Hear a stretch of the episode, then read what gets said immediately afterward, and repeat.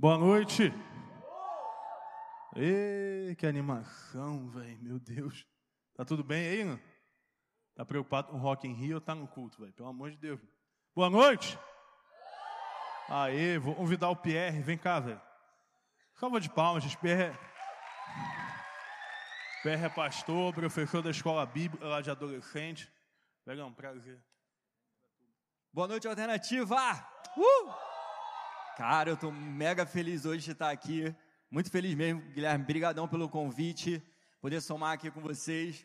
É, confesso que eu estava numa expectativa, mas aí cheguei cedo, porque achei que era 7 horas. Cheguei 6h40 e aí fiquei aqui agora. Então deu para trabalhar todo aquele tipo de expectativa, ver a galera chegando e tal.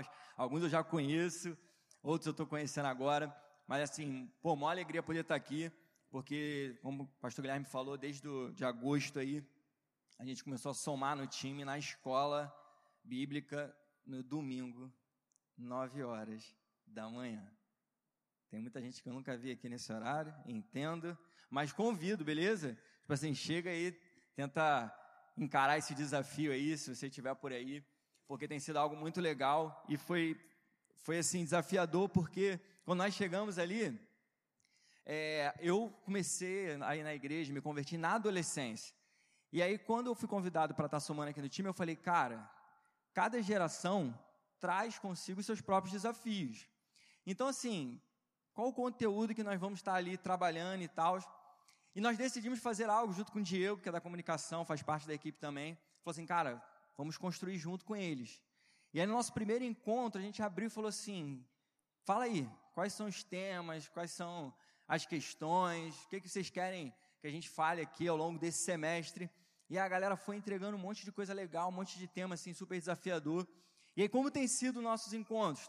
A cada domingo a gente pega ali a Bíblia e vai caçar na Bíblia aqueles temas. Então já rolou um monte de coisa maneira, é, relacionamento com Deus, com o irmão, é, com Deus, com o irmão, com os pais, né? No Dia dos Pais a gente falou um pouquinho dessa parada aí que sempre é meio conturbada na adolescência, né? Aqueles conflitos, acho que todo mundo já passou por isso. E por último, agora nesse mês a gente falou de suicídio, falamos de autoimagem, falamos de profundidade. Esse de profundidade para mim foi mega marcante assim, porque eu trouxe umas Bíblias, aquelas gigantes assim, sabe, de estudo e tal. E aí eu peguei um capítulo inteiro e falei assim, cara, vamos mergulhar nesse texto aqui. E o texto era, sabe aqueles textos da Bíblia que tu lê assim e tu já dá uma viajada porque tu acha que não se aplica muito, né? Tu lê assim, tipo, cara, o que isso aqui está falando e tal. E aí, quando a gente começou ali a mergulhar, cara, um monte de coisa maneira que dava para aplicar na vida. Resumo: acabou a aula, a gente só conseguiu trabalhar dois versículos, assim, de tão maneiro que foi. E eu queria trabalhar o capítulo inteiro, mas acabou não, não acontecendo. Mas, assim, tem sido muito legal. A cada domingo a gente está construindo isso junto. E aí, Diego saca muito da, de tudo que está acontecendo na área tecnológica, então está preparando conteúdo digital para o YouTube, lá, lá, lá, lá, lá. Então, assim, fica esse convite. Né, se você gosta de, desse tipo de, de encontro, né, a gente construir algo junto, de escrever algo aí, é, realmente caminhando lado a lado, então domingo, 9 horas, pode chegar, que eu acredito que vai ser bem legal para você, tem sido muito maneiro para a gente. É, gosto muito, como eu falei, né, assim, estava na mega expectativa de estar com vocês, porque eu encaro, cara, assim, eu, eu aprendi na adolescência, que é agora, justamente aí, que é justamente na adolescência que nós somos levados a tomar algumas decisões que eu julgo serem assim as mais importantes da vida, cara. Aí eu lembro assim da minha própria história, como eu falei, eu fui na igreja pela primeira vez aos 13 anos, na igreja evangélica, na igreja batista, e ali eu me converti. E com 15 anos de idade, eu estava terminando, eu tinha terminado o ensino médio. É, com 15 anos eu consegui fechar ali o ensino médio. E aí qual é a grande questão quando a gente termina o ensino médio? Universidade, né? O que, que você vai fazer, qual curso, aquele negócio todo. E eu via minha galera aí, meus amigos tal, geral indo, tomando suas decisões. E eu tinha um sonho. E eu falei, cara, eu não abro mão do meu sonho. Eu não vou para a universidade por conta do meu sonho. E o meu sonho era ser militar.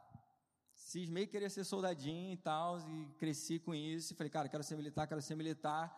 E todo mundo, cara, mas se tu for para a universidade agora, tu vai terminar muito novo e tal, tal, tal, tal. Eu falei, não, quero ser militar, quero ser militar.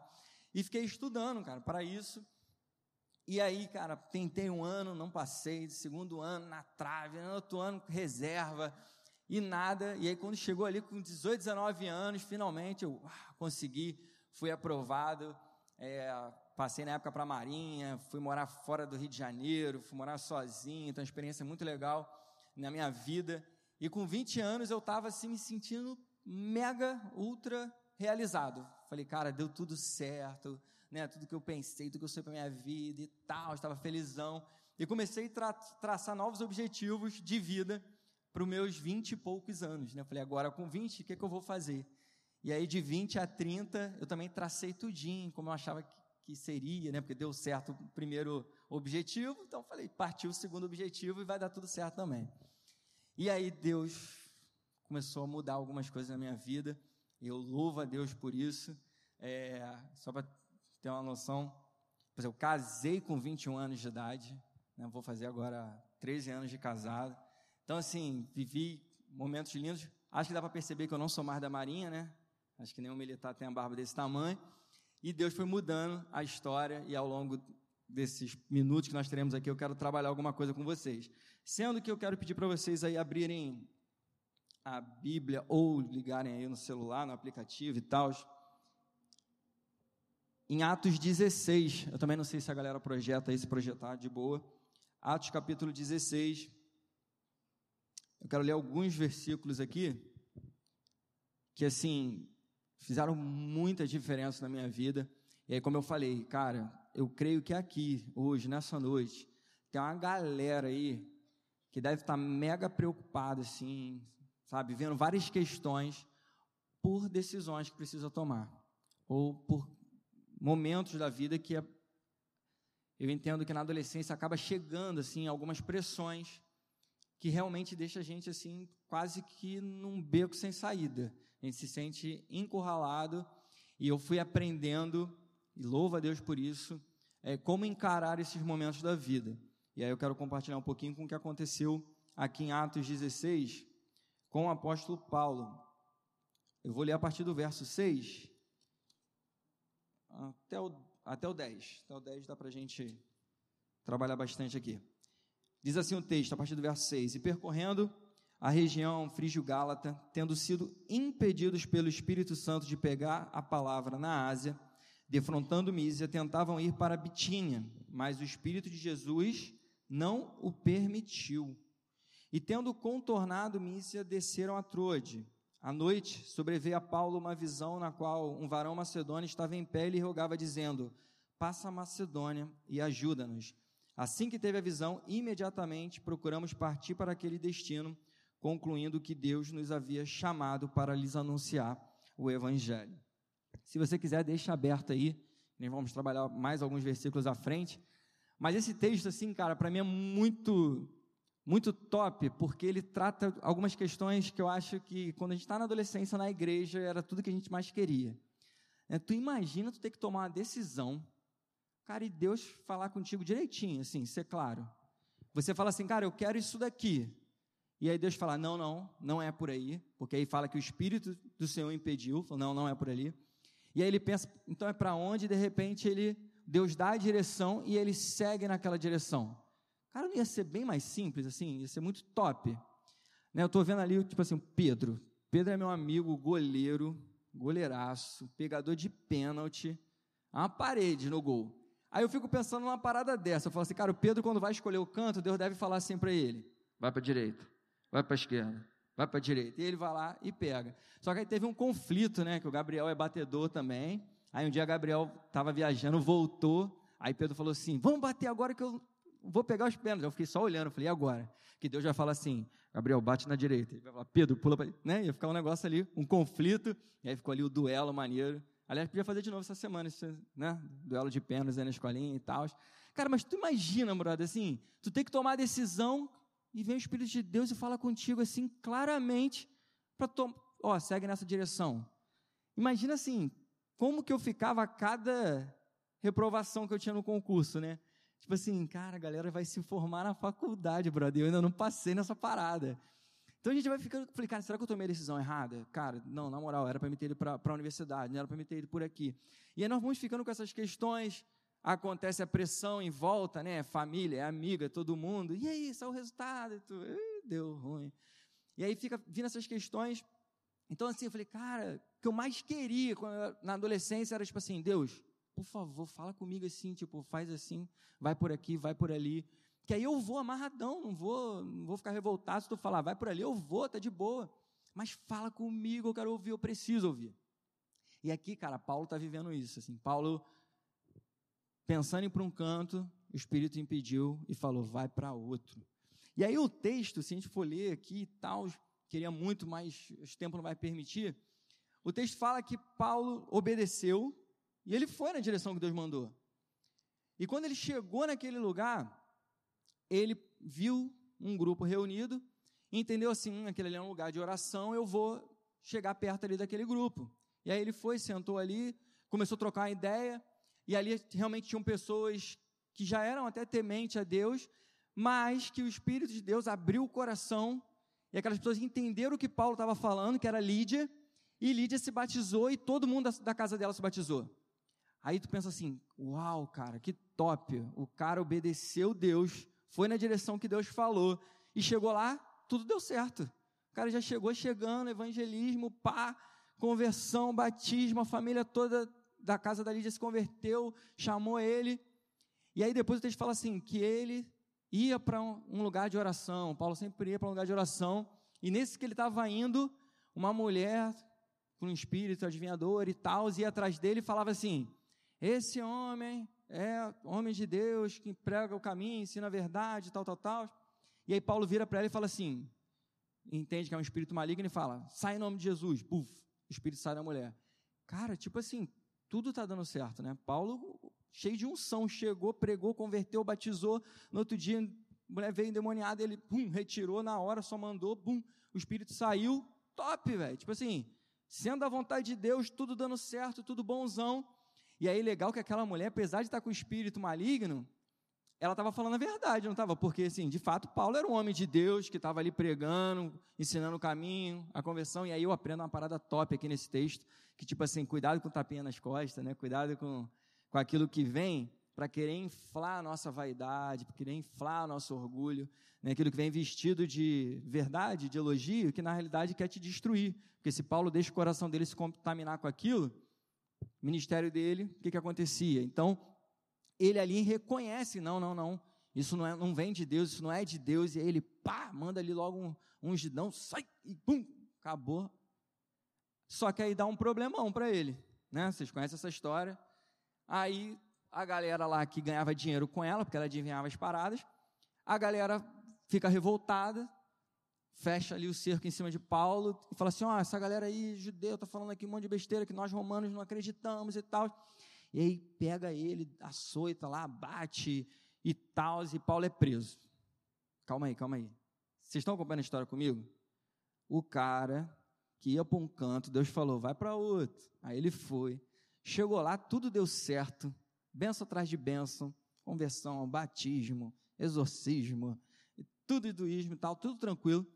De repente, agora o cara está preso, apanhando, escoteado, pisado, humilhado, e esse cara é atacado na cela como um mega perigoso, e falam assim: agora que está na cela, meu irmão, cuidado com ele, amarra o pé, mão, taca no fundo da cela, porque esse cara é perigoso. O mesmo cara que estava, que eu falei no início, que estava ali seguindo a direção de Deus, que estava tudo dando certo na vida dele, e Deus estava honrando a decisão, beleza? E aí esse cara está preso. E quando esse cara está preso, ele tem aquele comportamento assim que, uau, se a gente conseguisse metade dele aqui, um pouquinho a gente estava bem zaço. Que ele faz o quê? Paulo e Silas, o que, que eles fazem na prisão lá? Estão comigo aí, gente? Vocês conhecem essa história mais ou menos? Um pouquinho? Fala aí um pouquinho, por favor, que essa luz aqui eu já estou, não estou vendo ninguém. Hein? Ele faz o quê? Ora. Ora, canta, né? Fala, Paulo e Silas louvam na prisão, tem as musiquinhas antigas do Reteté que tem isso, né? Cantava na prisão. E aí, então, de boa, ele está ali, cara, preso, arrebentado, zoado no plantão, mas está cantando, louvando, felizão, né? Apesar das circunstâncias, está ali adorando, fazendo aquilo que nós estamos fazendo aqui agora. Beleza? Adorando. Não sei qual era a música que ele estava cantando, a Bíblia não fala, mas se fosse hoje, ia estar tá cantando as músicas que nós estávamos cantando aqui agora. Talvez, inclusive, dando vontade de pular, de correr, de gritar. Ele estava louvando a Deus, estava cantando ali amarradão. E aí acontece o fenômeno, né? Tipo assim, de repente, meu irmão, terremoto, tudo desabando. Aí fala assim no texto que os companheiros, outros presos, estavam ouvindo Paulo e Silas cantando, louvando a Deus, meia-noite, imagina, meia-noite, cantando altão, lá, lá, lá. E aí a galera estava ouvindo, o terremoto começa, o carcereiro estava o quê? Dormindo. O texto fala que o cara estava dormindo, e o cara acorda apavorado, tudo caindo, e Paulo continuou ali, louvando, cantando, mundo acabando, ah, tudo quebrando. Eu não sei vocês, cara, eu fico imaginando as cenas bíblicas assim, eu, eu fico viajando, falo, cara, imagina isso. Tipo assim, tudo ah, caindo, blá, e o cara está ali Deus, dá vontade de pular, dá vontade de correr, de gritar, vou dançar, e tá o mundo caindo ao redor dele. Tudo desabando e ele está ali de boa. E aí o carcereiro, quando acorda, faz o quê? Cara, deu ruim, fugiu geral, tudo acabou. E o que, que eu faço? Pego a espada e vou. O que, que o carcereiro foi fazer? O texto fala? Se suicidar. Falou, cara, acabou, irmão, deu ruim. Dormi no serviço aqui, sei lá o que ele pensou. Aliás, como militar, esse negócio de dormir no serviço é tenso. Já passei por isso, depois eu conto em outro momento. Mas ele se desesperou, ele falou, cara, quando eu, quando eu acordei e tal, fugiu geral. E esse cara pensa em se matar. Aí Paulo fala assim: calma aí, não faz isso. Todos nós estamos aqui. Paulo vira para esse cara e fala assim: calma, nós estamos aqui. E essa frase de Paulo toca o coração daquele cara de tal forma que a ação imediata dele foi largar a espada e não se matar, não suicidar. E a frase seguinte dele foi assim: O que eu preciso fazer para ser salvo? O que, que eu preciso fazer para ser salvo? E aí, Paulo, então, completa o trabalho evangelístico, fala: crê no Senhor Jesus, será salvo tu e tua casa. Aquele carcereiro cuidou de Paulo, dos ferimentos de Paulo. Paulo pregou também para a família daquele carcereiro, todos se converteram. O texto conta que depois ao amanhecer, as autoridades mandaram soltar Paulo. Paulo ainda tira onda, fala assim: Não, eu sou cidadão romano, preciso me prender sem eu ser julgado, agora manda vir aqui me soltar bonitinho, fazer como manda o figurino. E aí a galera foi lá e soltou, e Paulo seguiu. E ali nasceu a igreja de Filipos, Filipenses. E aí, cara, o que, que isso tudo acho tem a ver com o que eu comecei falando e o que, que eu quero refletir com vocês aqui nessa noite? Cara, a gente vai tomar decisões, assim, nós vamos tomar decisões na vida e nós vamos seguir a nossa história. E Deus estará com a gente. Momentos de pressões vão acontecer, às vezes as coisas vão dar muito certo e que você vai tender assim, cara, confirmação e top, Deus está comigo. Às vezes as coisas não vão dar tão certo, não vão acontecer como você gostaria. Mas quando você entende que você está onde Deus te colocou e te chamou para estar, que você está fazendo aquilo que Deus chamou para fazer, aí a gente caminha lá na rua Romanos 8, 28, que fala que todas as coisas cooperam para o bem daqueles que amam a Deus, daqueles que foram chamados segundo o seu propósito. O fato de Paulo ter obedecido a Deus, de ter, no momento que enfrentou a dificuldade, que foi a prisão, ele permanecer obediente a Deus, fez com que ele não apenas fosse um instrumento de Deus para poupar a vida daquele carcereiro, como para a conversão daquele carcereiro e daquela família. O que depois nós vamos entender que todo esse movimento, esse capítulo 16, foi a origem da igreja de Filipenses. Então, assim, é, ao longo da história, ao longo da nossa caminhada, quando nós tomamos a decisão que é primordial, que é estar com Deus, é buscar a Deus, cara, Deus estará conosco todos os momentos. Nós cantamos isso aqui há pouco, né? Essa certeza de que Deus nunca nos deixará. Eu falei que eu não fui para a universidade quando eu tinha 15 anos, porque eu queria ser militar. Depois, quando eu me tornei militar, acabei identificando, recebendo de Deus o chamado e fui ao seminário fazer teologia, aquela coisa toda, formei, comecei o ministério pastoral. E depois de estar no ministério pastoral, Deus me levou para a universidade, para desenvolver um trabalho dentro da universidade. E eu fui como aluno. Eu fiz o Enem e fui para a Universidade Federal Rural do Rio de Janeiro, ali em Seropédica. E quando eu cheguei ali, esse texto mais uma vez foi aplicado na minha vida e falou meu coração. Porque quando eu cheguei, obedecendo a Deus, sendo guiado, orientado e levado por Deus para aquele lugar, convicção disso, o que, que acontece quando você é um aluno novo numa universidade federal? Quando você chega, primeiros dias. Oi? Deus que te revelou, trote, né?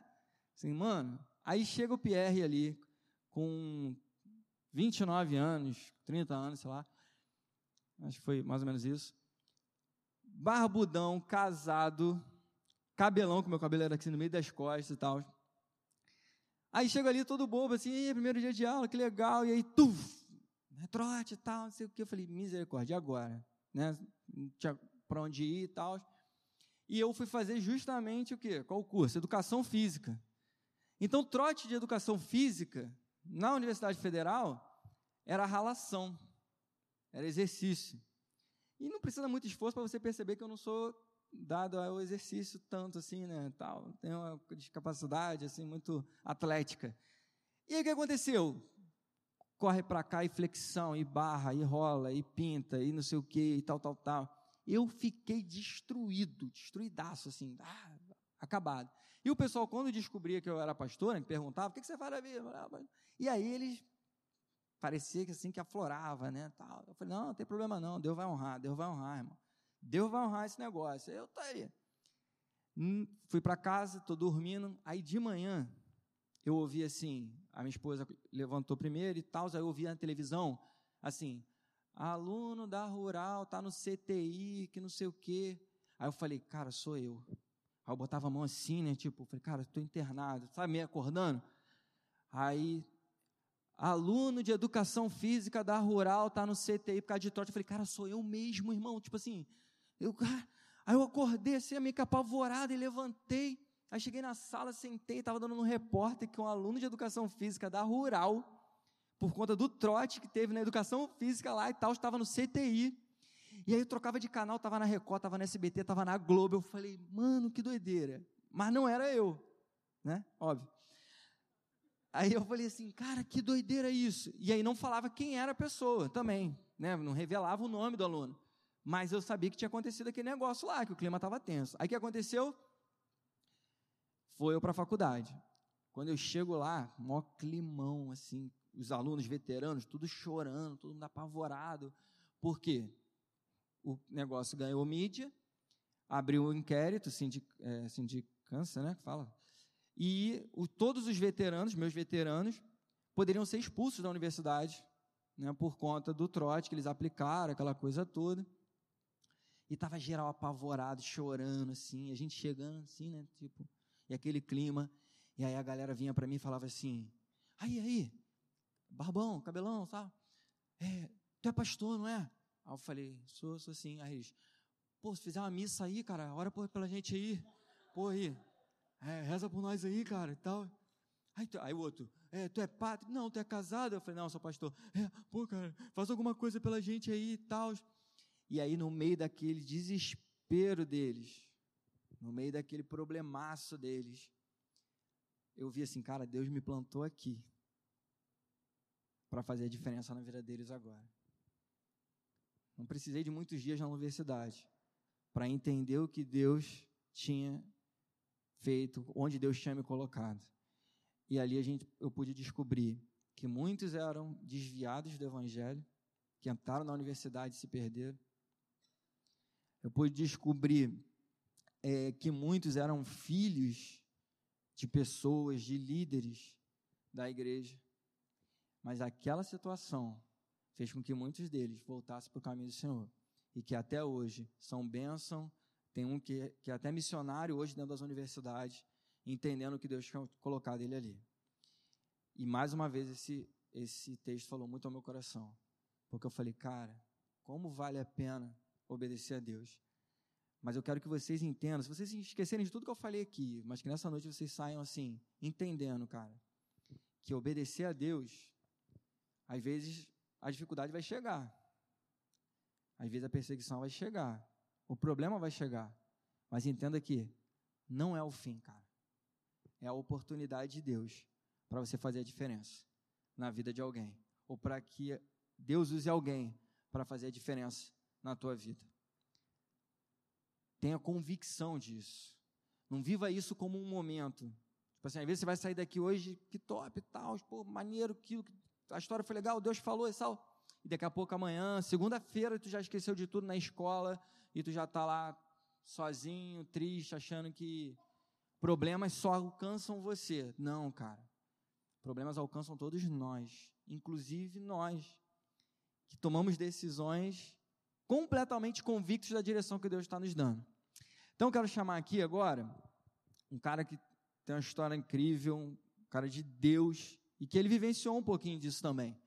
Vem cá, Brunão. Chega aqui. Aplaude o seu pela vida desse cara aqui, que esse cara é benção.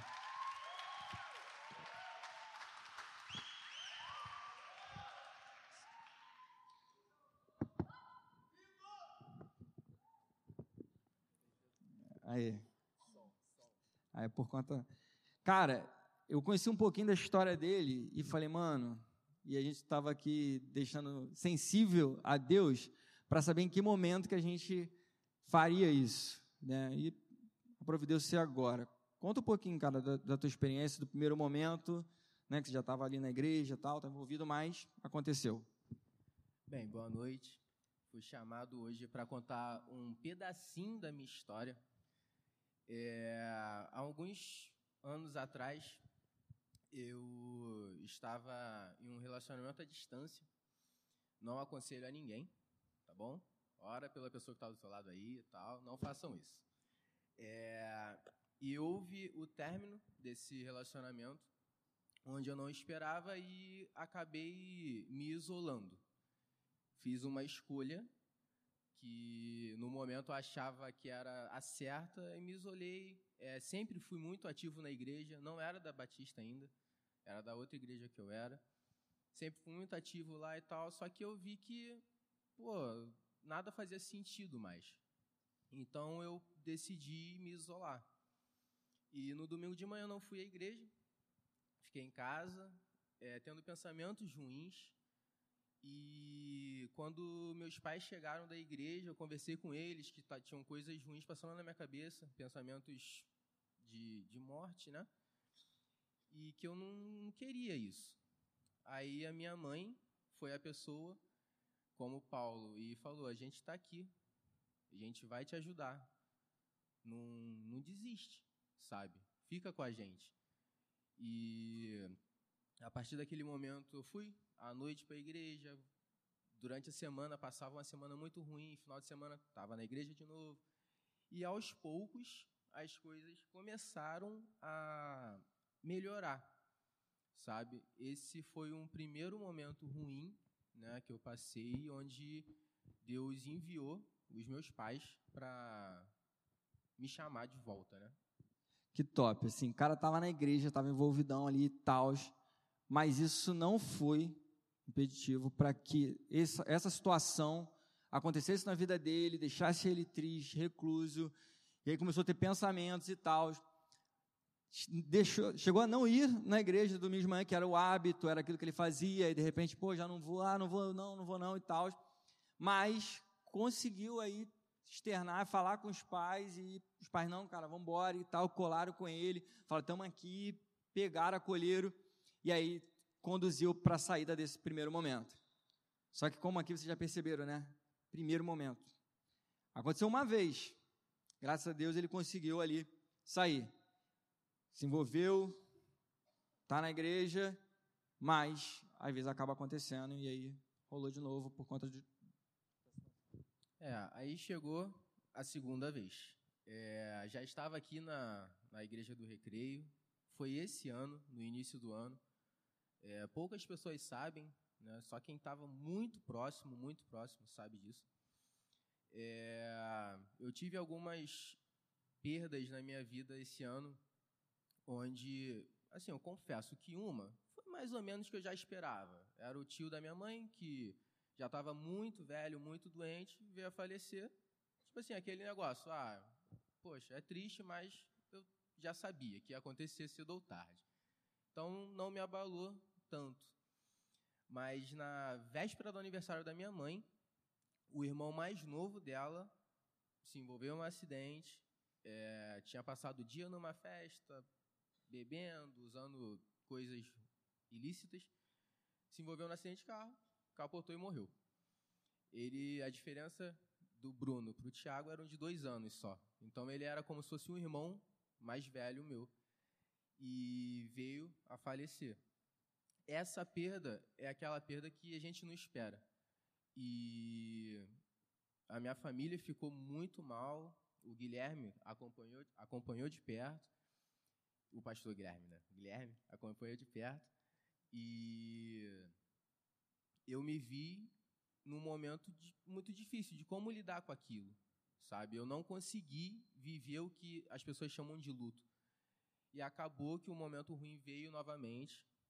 É, sempre envolvido aqui na igreja, vocês vendo o Bruno para lá e para cá, vai para lá, vem, volta, faz e acontece.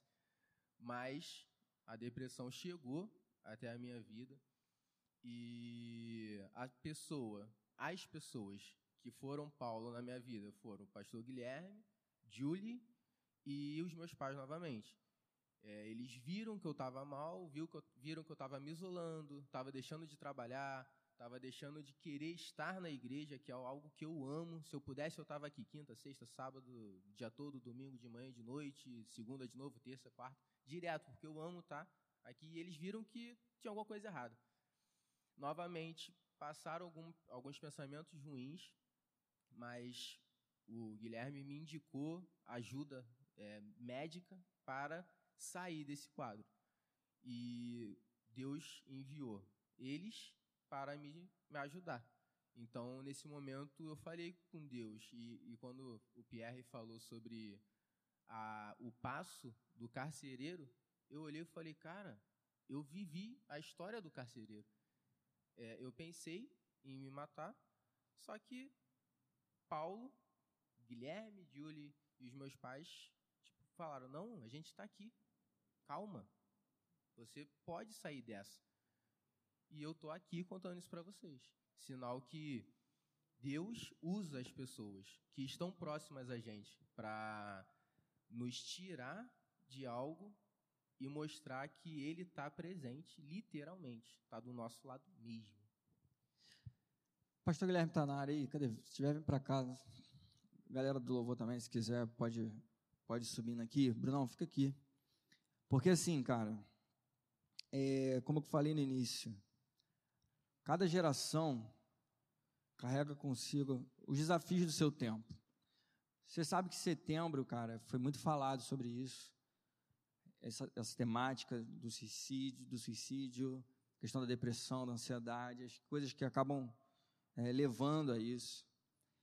E, na verdade, o que o Bruno experimentou e que Deus usou a vida do pastor Guilherme, o que acontece aqui toda sexta-feira, quando você se reúne, é o mesmo pastor Guilherme falando para cada um de vocês, sabe o quê? Ei, estamos aqui.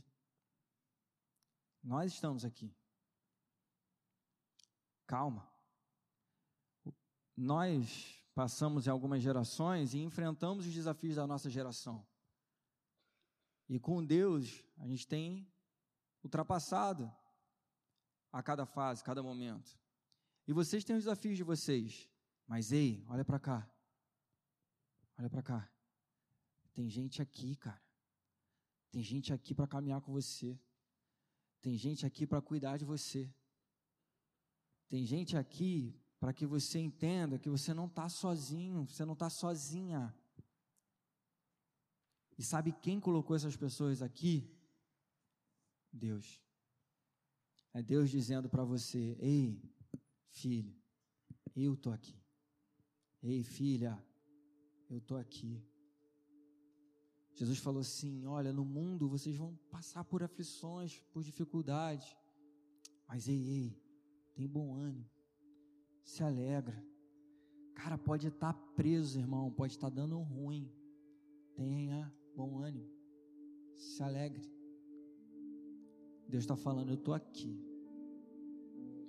E quando tu pega um cara com essa história e ele vem aqui, rasga o coração dele e conta para você, porque talvez muitos poderiam esconder, Bruno. Poderia falar assim: não, cara, vou ficar quietinho na minha, isso aqui é uma parada minha, eu estou passando sozinho. Só quem é muito próximo, meus pais, meu pastor, só quem é muito pertinho sabe disso. Mas o cara vem aqui, abre o coração para dizer assim: cara, assim como vocês estão me vendo aí, ó, andando, sorrindo, mano, eu também passo por aflições, mas eu tenho gente cuidando de mim. E sabe o que que isso leva? A falar assim: deixa eu cuidar de vocês também. Não passe isso sozinho, não. Passa sozinho, não. Só que tem dois lados nessa história. A Bíblia é linda, Deus é lindo. Tem dois lados nessa história. Talvez você é a pessoa que, assim como aquele carcereiro, teve medo, sentiu desespero, perdeu a esperança e já pensou um monte de coisa. E hoje Deus falou: Ei, eu estou aqui. Tem gente aqui. Deus colocou as pessoas aqui para cuidar de você. Deus não te esqueceu, Deus não te abandonou. Ele já enviou o socorro. É só vir. Mas tem outro lado também. Talvez Deus colocou você para ser o Paulo daquele carcereiro. Assim como o pastor Guilherme chegou ao Bruno. Talvez Deus está te enviando para chegar a algumas pessoas. E Deus está enviando você para chegar a pessoas que eu jamais vou conseguir chegar. O pastor Guilherme jamais vai conseguir chegar. Bruno jamais vai conseguir chegar. Mas Deus colocou você ali para que você chegue, porque Ele quer te usar. E Paulo quando escreve a carta aos Filipenses, Paulo ensina isso a esses homens. Paulo chega para esse carcereiro, para a família, para Lídia. Paulo escrevendo para eles, Paulo fala da atitude de servo. Paulo fala assim: olha, seja a atitude de vocês a mesma de Cristo, que, embora sendo Deus, não tomou por usurpação que o ser igual a Deus era algo que devia pegar-se, mas esvaziou-se a si mesmo vindo a ser servo, encontrado em figura humana, e foi obediente até a morte e morte de cruz. Por isso, Deus o exaltou e lhe deu o nome que está acima de todo nome, a qual o seu nome todo joelho se dobrará no céu, na terra, debaixo da terra, e toda língua confessará que Cristo é Senhor, para a glória de Deus Pai. Essa história tem dois lados. O lado daquele que precisa ser alcançado hoje por Deus, mas o lado daquele que precisa se levantar para dizer: Eis-me aqui, Senhor. Me envia para minha própria história, me envia para minha geração. Eu aprendo que missões, a obra missionária, ela sempre começa aonde você está e ela termina aonde Deus quer. Mas ela começa. E talvez Deus quer começar histórias hoje aqui. Eu quero te convidar a refletir sobre isso. Nós vamos cantar essa canção. E depois nós vamos orar por você. E se Deus falou algo no teu coração nessa noite, eu quero te convidar a marcar essa noite na tua vida. Não é nenhum compromisso comigo, ou com o seu pastor, ou com a liderança, ou com essa igreja. É um compromisso seu com Deus. Pedindo, Senhor, que eu seja enviado para a minha história e que eu seja servo na minha geração. Mesmo você que talvez hoje tenha passado, está passando por situações. Tem gente para cuidar de você. Mas assim como aconteceu com o Bruno, eu tenho certeza que Deus vai cuidar de você hoje, para que você cuide de outros, porque isso é o reino, isso é o evangelho de Deus. Então fique de pé, fique de pé no seu lugar, cante, reflita ao Senhor, e daqui a pouco nós estaremos orando pela tua vida.